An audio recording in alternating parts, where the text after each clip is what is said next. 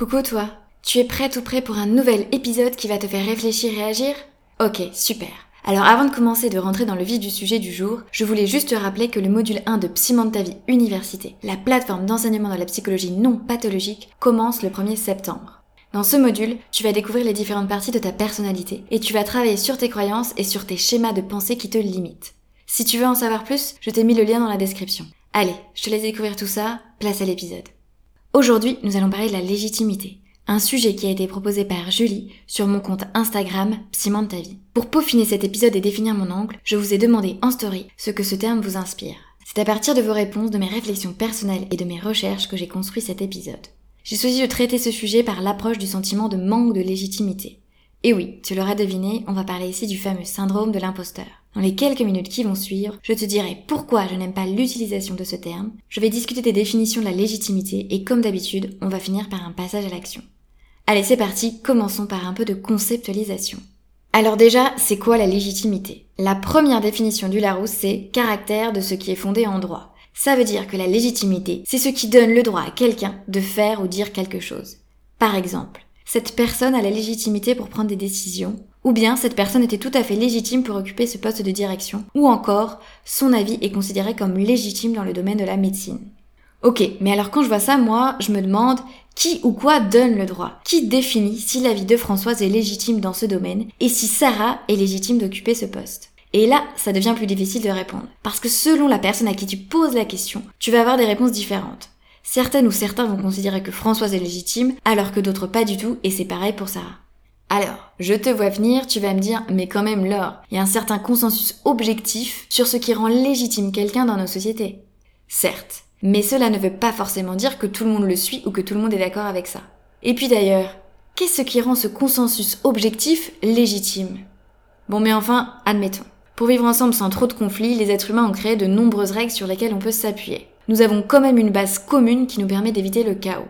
Voyons donc cette fameuse base. Déjà, la légitimité, elle est donnée en général par une autorité, comme par exemple l'autorité politique et l'autorité judiciaire. On pourrait dire ici que c'est une légitimité rationnelle et légale. Elle découle de règles, de lois et de procédures établies. Parmi ces règles, il y a par exemple le fait que pour exercer dans un métier donné, il faut avoir un diplôme qui fait suite à des années d'études ou une certification qui atteste de tes compétences.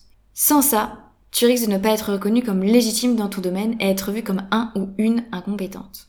Sauf que si tu regardes de plus près et si tu es honnête, le diplôme ne garantit pas que tu sois un bon ou une bonne professionnelle dans ta profession. Le diplôme te donne le droit d'exercer dans une profession donnée et il est censé assurer que tu sais de quoi tu parles. Et pourtant, pourtant, tu peux exercer en tant que professionnel suite à ton diplôme et ne pas toujours proposer des choses adaptées à ta profession. Et si tu as écouté le dernier épisode d'interview du podcast avec Pauline, c'est l'épisode 18, tu sais de quoi je parle. Pour celles et ceux qui ne l'ont pas fait, je vous fais un rapide spoiler. Pauline, qui souffre de phobie scolaire, nous a expliqué que durant son séjour à l'hôpital pédopsychiatrique, elle a été accompagnée par des psychiatres et des psys, qui, bien que il ou elle ait un diplôme, lui ont fait plus de mal que de bien en lui rajoutant des complexes et des insécurités. Alors attention, si je dis ça, ce n'est pas pour critiquer ou taper sur des personnes en particulier. Tu sais bien que j'aime les nuances et si je te dis ça, c'est pour t'inviter à réfléchir sur le concept et de remettre en question tes jugements premiers. Parce que oui, parfois, tu peux avoir des professionnels qui ont des diplômes et pour autant, ils peuvent exercer moins bien que certains professionnels qui n'en ont pas. Alors évidemment, nouvelle nuance, ça dépend aussi du domaine, du contexte d'exercice et c'est à voir au cas par cas.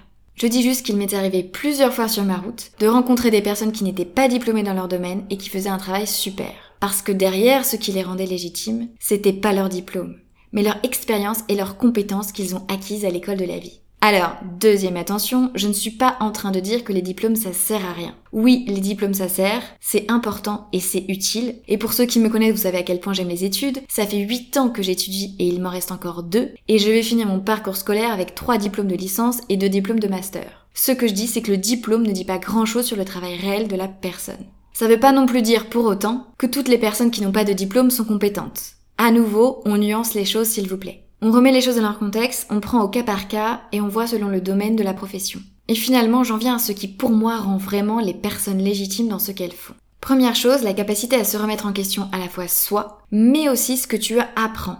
C'est ton esprit critique. Et derrière ça, il y a la nécessité d'être ouvert aux critiques constructives qui sont portées à ton encontre, et attention, je dis bien ici constructives, qui vont te permettre de questionner ta pratique pour l'améliorer. Deuxième chose, c'est d'être dans un état d'esprit de développement où tu vas chercher constamment à apprendre à partir de ton expérience et de tes lectures. C'est un peu comme si tu te remettais en veille d'informations assez souvent pour te tenir au courant des nouveautés scientifiques qui ont été publiées. Et enfin, troisième chose, ta capacité à agir et à montrer par l'exemple. Faire plutôt que dire. Et ça, on en a parlé au dernier épisode de Nuance, donc je vais pas rentrer dans les détails, si ça t'intéresse, je te mets le lien de l'épisode en description. Et après ça, selon moi, les compétences, les diplômes, les qualifications, elles viennent compléter ces trois caractéristiques. Parce que si tu cherches à apprendre, les compétences et les connaissances, tu vas les développer. Et si tu te remets en question à la fois toi et l'information qui t'est proposée, tu vas pouvoir développer une connaissance qui est au plus proche de la réalité. Et enfin, en montrant comment tu travailles, par l'action, on va pouvoir voir si ce que tu fais a de réels résultats. Alors, troisième attention, je ne dis pas ici que les personnes qui ont des diplômes ne sont pas légitimes. Pas du tout. À nouveau, je dis juste que ça ne suffit pas. Et que parfois, eh bien ton diplôme, il peut t'enfermer dans une certaine manière de voir les choses, celle que tu as étudiée, et ça t'empêche de te questionner et de t'ouvrir à de nouvelles choses. Ok, alors après tout ce que je viens de te dire, je peux enfin te parler du syndrome de l'imposteur.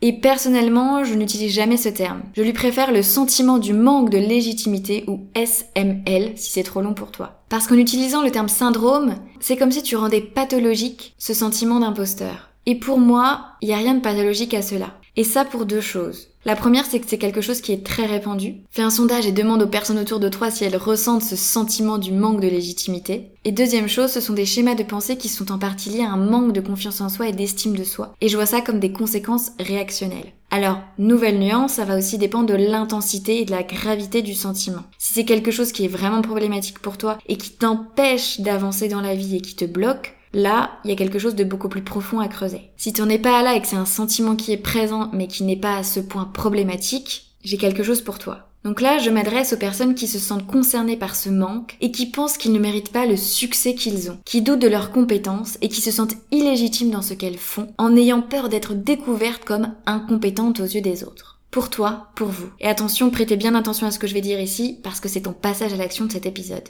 Pose-toi la question, qu'est-ce qui est légitime pour toi? Une fois que tu as répondu à cette question, que tu as tout noté, pose-toi une deuxième question.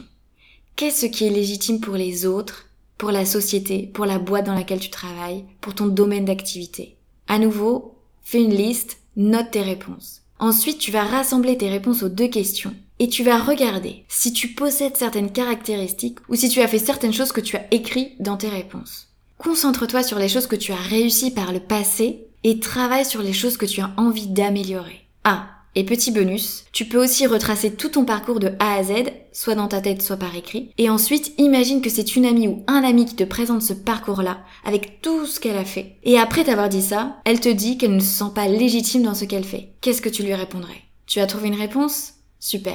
Et eh bien maintenant, dis-toi la même chose. Et si tu veux aller plus loin sur le sujet, tu peux aller écouter l'épisode 3 de Nuance qui va t'aider à faire ressortir là où le badass qui est en toi.